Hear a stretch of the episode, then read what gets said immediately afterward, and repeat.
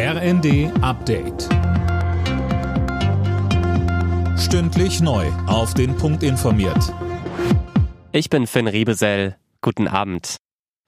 Seit Monaten wurde darüber spekuliert, jetzt hat Innenministerin Faeser das Geheimnis gelüftet. Wie sie dem Spiegel sagte, tritt sie bei der Landtagswahl in Hessen im Oktober als Spitzenkandidatin an. Sönke Röhling, Innenministerin will sie aber zumindest vorerst bleiben. Ja, wie sie sagte, ist es in einer Demokratie eine Selbstverständlichkeit, aus einem Amt heraus für Wahlen kandidieren zu können.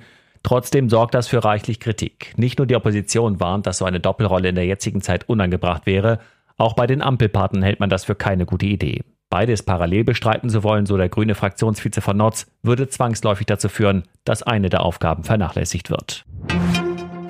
Neue Sanktionen gegen Russland und weitere Unterstützung für die Ukraine. Das hat EU-Kommissionschefin von der Leyen bei ihrem Besuch in Kiew angekündigt. Und sie betonte, die bislang verhängten Sanktionen hätten der russischen Wirtschaft bereits beträchtlichen Schaden zugefügt. Im Kampf gegen die hohe Inflation hat die Europäische Zentralbank den Leitzins um weitere 0,5 Prozentpunkte angehoben. Heißt, Geschäftsbanken müssen jetzt drei Prozent Zinsen zahlen, wenn sie sich Geld bei der EZB leihen. Der Plan dahinter, die Kosten für Kredite steigen, die Nachfrage sinkt und dadurch soll der Euro wieder mehr an Wert gewinnen.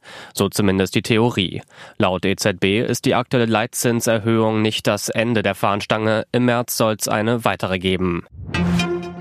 Jedes zweite Kind zwischen vier und sechs Jahren verbringt offenbar zu viel Zeit vor Bildschirm. Das zeigt eine Umfrage im Auftrag der AOK. Die Krankenkasse warnt vor gesundheitlichen Folgen, vor allem wenn sich die Kinder dauerhaft zu wenig bewegen.